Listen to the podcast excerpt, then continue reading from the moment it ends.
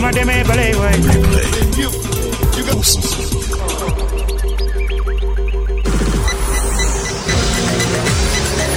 Bienvenue, bienvenue. Vous écoutez Radio municipale de Dakar. la radio de votre région, la plus proche de vous. Il est 11h.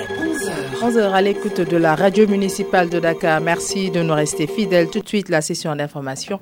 Léa Minata Sek est au micro à la partie technique. Safi Diallo. RMD Actu. RMD La radio qui vous fait découvrir Dakar. Bonjour à toutes et à tous. Les candidats aux élections locales ont aussi du pain sur la planche dans le domaine scolaire. La COSIDEP les met devant leurs responsabilités tout en invitant les uns et les autres à mettre en avant l'intérêt de l'école. Cher Ao est chargé de programme à la COSIDEP. Nous l'écoutons. L'école est caractérisée aujourd'hui donc par ces factures qui ne sont pas payées, que ce soit des factures d'eau, des factures d'électricité. Donc euh, l'environnement des apprentissages, on ne cessera jamais d'en parler avec euh, des blocs sanitaires qui ne sont pas du tout, du tout fonctionnels. Mais il y a aussi la question des cantines, la cantinisation donc de- des écoles. Aujourd'hui, euh, avec les collectivités, l'école a un problème d'espace, même pour agrandir donc certaines écoles pour la carte scolaire. Mais la part des collectivités territoriales est décisive pour élargir la carte scolaire. Mais nous avons également en perspective la question donc des élections de représentativité également qui doivent se tenir au mois de mars. Vous savez, on a tenu les élections en 2017 pour la, représentation donc au niveau au niveau donc. Ces élections, le mandat est, est- terminé. C'est en 2022. Donc normalement en mars 2022, nous devons donc aller à de nouvelles élections. Et également c'est l'occasion d'une autre mobilisation de la communauté éducative. Donc c'est une année un peu difficile une année un peu compliquée pour euh, l'école sénégalaise, mais nous fondons également beaucoup d'espoir sur les acteurs, mais également sur la prise en compte des, des- des enjeux de l'heure, que ce soit des enjeux au niveau national comme des enjeux au niveau local. Concernant toujours les promesses de candidats, et elles font face aux attentes des citoyens, les acteurs culturels expriment leurs préoccupations. Ils veulent une meilleure euh, prise en charge de leurs difficultés ainsi qu'un un accompagnement conséquent du secteur. Les voici au micro de Siganjour. La culture est une compétence transférée et je pense bien que dans l'absolu, au fait, euh, l'ensemble des collectivités financent la culture, mais c'est mal organisé, c'est mal structuré. Du coup, on- il, il impacte moins le secteur. Ce qu'il faut, c'est d'abord que sur chaque année, les budgets qui sont votés pour la culture puissent être effectivement mobilisés pour la culture. Ce qui se passe, c'est que en début d'année, on vote pour la culture un montant X par commune collectivité territoriale et en cours d'année on fait ce qu'on appelle des virements de crédit et la culture est le parent pauvre de cela. La deuxième chose c'est que il n'y a pas un modèle comme assez huilé comme le modèle que la ville de Dakar fait, comme le modèle que l'État fait à travers le FOPICA, à travers des appels à projets. Il faut que les collectivités puissent pour les petites se mutualiser, pour les grandes mettre assez de moyens pour que le financement de l'action culturelle puisse être structuré. Et si c'est structuré, ça a un double avantage. C'est que on finance bien les entrepreneurs culturels et les entrepreneurs culturels font travailler les acteurs culturels. Heureusement que la culture est une compétence, une des neuf compétences transférées par l'État aux collectivités déconcentrées. Et c'est de bonne guerre que les acteurs culturels réclament leur part. C'est pas un gâteau, non. Leur part dans l'administration culturelle. Les acteurs culturels doivent être accompagnés.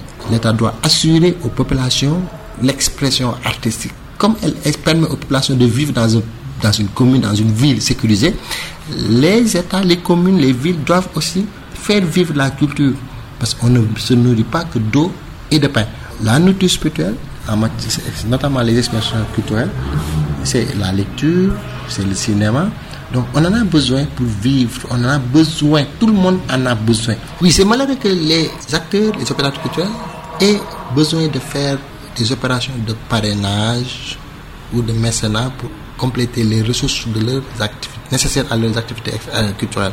Mais c'est un phénomène, je pense, seulement sénégalais ou bien africain, compte tenu que les communes ne jouent pas leur rôle de donner les ressources pour faire vivre, pour faire l'animation culturelle de leur commune et de leur ville, les acteurs culturels leur sollicitent. Et puis les acteurs politiques, eux, en viennent au mât. la violence donc omniprésente à la Médina durant cette campagne électorale. Le pire a été évité hier à Gibraltar. Des individus encagoulés se sont attaqués au domicile de Bambafal. Ousmane Kanté, tête de liste proportionnelle de la coalition Gomsa Bob, était sur les lieux. Il raconte. J'ai eu la peur de ma vie. C'est-à-dire que j'ai vu des pick-up sortir de partout. Il y en avait deux ou trois pick-up. Des gens encagoulés avec des machettes. Madame Aïdia Yoron. Comment s'il y avait des jets de pierres, mais des pierres de mer, quoi, en fait. Des, des, grosses pierres qu'ils lançaient et, et c'était des vagues humaines qui fonçaient vers nous. J'ai eu l'intelligence avec les gardiens, donc de faire rentrer les enfants qui étaient là-bas, dans la maison. Et on était à peu près une quinzaine de personnes. Ils ont cassé toute la maison de Bambafal. Ils ont cassé donc les vitrines, les caméras, les voitures qui étaient là-bas ont été, euh, on dirait une guérilla. Toutes les voitures étaient cassées. La voiture de Lamine Diop qui était là a été réduite en morceaux. Et à un moment donné, il, il, voulait enfoncer la porte de la maison. Parce que si la porte était enfoncée, parce qu'on a eu l'idée à l'intérieur de, remplir la porte avec les chaises qui étaient là-bas, mieux euh, assurer la sécurité, mais ils allaient nous tuer au fait. Nous avons tenté de joindre le camp de Sherba, mais sans succès. Et puis, euh, les politiques euh, ne se limitent pas à se battre ou bien à proposer leur programme pour être élus. Ils ont, les politiques, euh, ils sollicitent les marabouts pour, pour des forces surnaturelles pour intercéder en leur faveur. si certains se contentent de se protéger, d'autres n'ont pas de scrupules à nuire à leurs adversaires, pour nuire à leurs adversaires. L'enquête lève un coin du voile sur le mystique dans ces joutes électorales. Le coup est signé Ibrahim Un ministre de la République nu comme un verre prenant un bain mystique dans un marché, le spectacle surréaliste continue de défrayer la chronique. Pour ce candidat aux élections locales, le mystique compte beaucoup pour sortir victorieux de ces joutes électorales. Bizarrement, les politiciens presque tous refusent d'aborder le sujet, c'est l'omerta à l'exception de ce candidat à la commune de Grand Yoff. Il s'appelle, révèle que des hommes politiques partent voir des marabouts pour neutraliser leur adversaire, soit en le rendant muet ou handicapé, pire en lui ôtant la vie. Pour conforter ses propos, Lasbadian donne l'exemple d'un parent habitant Jawara dans le département de Bakel. Il révèle qu'il était bien portant, mais après son investiture par Yewi Askanui, subitement, il a perdu l'usage de ses jambes. Oui, il était devenu paralysé. D'ailleurs, Lasbadian raconte sa propre expérience. Une fois, dit-il, on m'a mis des œufs devant ma maison, alors je les ai lavés et je les ai mangés avant de marteler moi, je ne crois qu'en Dieu. Aux incrédules, ce marabout très réputé à Rufisque, Massongom il s'appelle, nous donne quelques secrets. Par exemple, des djinns qui vivent dans les eaux réagissent plus rapidement. Pour cela, il faut des sacrifices à faire pour affaiblir l'adversaire, l'endormir et être dans le cœur des citoyens électeurs. À titre d'illustration, en termes de sacrifice, le marabout rappelle le cheval dont la langue a été coupée à Rufisque ou le sacrifice d'albinos. Conséquence, en cette période électorale, il est souvent déploré des crimes parfois sur des enfants, des mutilations sur des animaux ou la chasse aux albinos. Comme quoi, tous les moyens sont bons, même les plus crapuleux, pour gagner une élection. Machiavel est passé par L'information sur RMD. En du jour, Covid-19, 313 personnes sont atteintes de la maladie à coronavirus sur les 2515 testés. Parmi ces cas, deux sont importés, 297 sont issus de la transmission communautaire. Il y a eu un décès. Par contre, 302 sont rétablis et rejoignent leur famille. Voyons les détails avec le directeur de la prévention au ministère de la Santé, le docteur El Hadji Mamadou mercredi 19 janvier 2022, le ministère de la Santé et de l'Action sociale a reçu les résultats des examens virologiques ci-après. Sur 2515 tests réalisés, 313 sont revenus positifs, soit un taux de positivité de 12,44%. Les cas positifs sont répartis comme suit. Nous avons eu 14 cas contacts suivis par nos services, deux cas importés enregistrés au niveau de l'aéroport international Blaise Diagne de Dias et 297 cas issus de la transmission communautaire. Dans le bilan du jour toujours, il a relevé que 302 patients suivis dans les domiciles hospitalisés ont été contrôlés négatifs et déclarés guéris. 11 cas graves sont pris en charge dans nos services de réanimation. Un décès a été enregistré le mardi 18 janvier 2022. L'état de santé des autres patients suivis dans les domiciles hospitalisés est jugé stable. À ce jour, 83 487 cas ont été déclarés positifs, dont 76 546 guéris, 1913 décédés et donc 5027 patients encore sous traitement. Le ministère de la Santé et de l'Action sociale informe par ailleurs que depuis le début de la campagne de vaccination contre la COVID-19, 1 383 617 personnes ont été vaccinées sur l'étendue du territoire national de la santé, nous parlons sport avec la Cannes 2022. Le Sénégal s'est qualifié en huitième de finale sans pour autant euh, séduire. Euh, il s'agit donc d'une victoire sur le fil contre le Zimbabwe sur penalty avec un penalty marqué. Et puis euh, deux matchs nuls vierges contre la Guinée et contre le Malawi. Une inefficacité offensive due à un manque d'animation dans le jeu des Lions selon l'ancien international et entraîneur Ndiaye. Pour lui, la relation milieu-attaque ne fonctionne pas bien. Abdoulaye est interrogé par Daondo.